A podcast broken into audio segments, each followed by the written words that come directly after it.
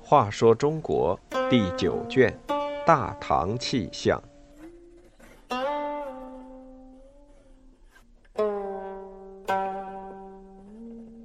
四十，门神尉迟敬德。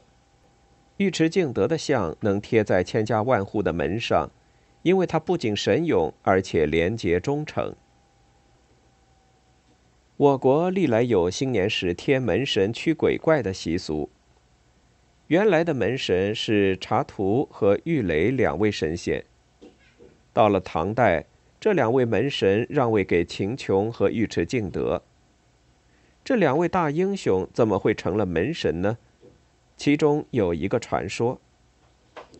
据说一日，唐太宗病了，听见窗外鬼魅哭嚎，闹得他不能安寝。第二天，太宗把这事告诉了大臣。秦琼出班奏道：“我和尉迟敬德愿为陛下在门口守卫。”太宗一听，心中大喜，准许二人戎装侍卫。说来也怪，这一夜果然就太平了。原来鬼怪也害怕这两位武艺超群的将军，从此他们二人就成了门神。尉迟敬德的确是隋唐时期的大英雄，善使丈八长槊。威猛过人。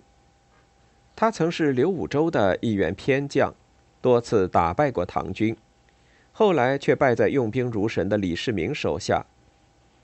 武德三年，他和刘武周的另一将领荀相一起归顺了唐朝。秦王李世民爱其勇猛，任命他为右辅统军。不久，荀相反叛，李世民手下怀疑尉迟敬德也会叛变，把他囚禁了起来。劝李世民把他杀掉，以免后患。李世民不以为然地说：“尉迟敬德要想叛我，不会在寻相之后，把他放了，带他来见我。”见到尉迟敬德时，李世民亲切地对他说：“大丈夫以义气相欺，千万莫把今日的小姨放在心上。我不会残害忠良，希望你能谅解。”如果将军执意要走，请收下这点金子，以表我们前一时期的共事之情。尉迟敬德是个豪爽汉子，听李世民这番肺腑之言，感动得热泪盈眶。唐军和王世充作战，李世民率领五百铁骑巡视阵地，突然王世充率领万余大军杀来，只见王世充的大将单雄信飞骑直奔李世民。尉迟敬德见状，大叫一声：“尉迟敬德来也！”说时迟，那时快，尉迟敬德已到单雄信面前，举起长槊，便把单雄信挑下马来。但他和李世民已陷入敌兵重围之中，尉迟敬德一面左闪右避，一面保护李世民，终于杀开一条血路，只身保护李世民冲出重围。这时，唐将屈突通率军赶到，杀得王世充大败而逃。从那次战争之后，朝廷上下都知道秦王府有一位善使长槊的尉迟将军。齐王李元吉也以使槊闻名，自以为天下无敌。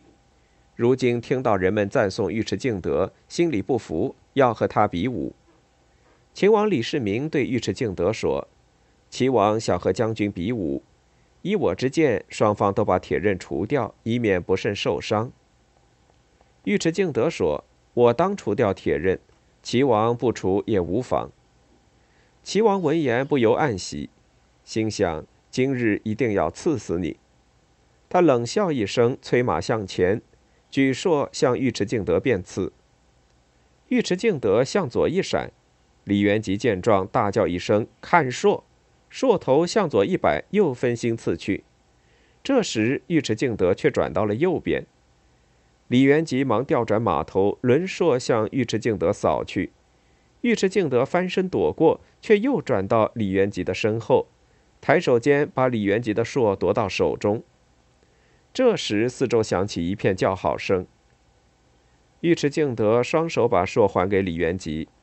这位王爷恼羞成怒，二话不说，举槊又刺。尉迟敬德侧身避过，一探手又把槊夺了过来。如此三次，李元吉才十分尴尬的走了。一心想杀秦王的太子李建成想收买武艺超群的尉迟敬德，给他送去一车金器，没想到被他拒绝了。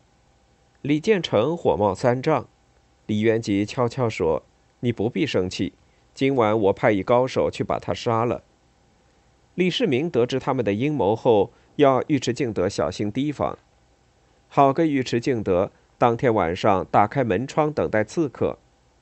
三更时分，刺客果然来了。他见门窗洞开，灯火通明，哪敢进去行刺？转了两圈，悄悄走了。武德九年（公元626年二月），发生了玄武门之变。李世民杀死李建成，却遭到李元吉袭击。尉迟敬德飞马赶上，刺死李元吉。帮助李世民结束了政变。李世民当了太子，封功勋显赫的尉迟敬德为鄂国公。贞观十三年（公元639年），有人诬告尉迟敬德谋反。尉迟敬德知道后，脱下衣裳，露出满身伤痕，对太宗说：“我随陛下南征北战，出生入死。现在天下已定，难道陛下也怀疑我会反叛吗？”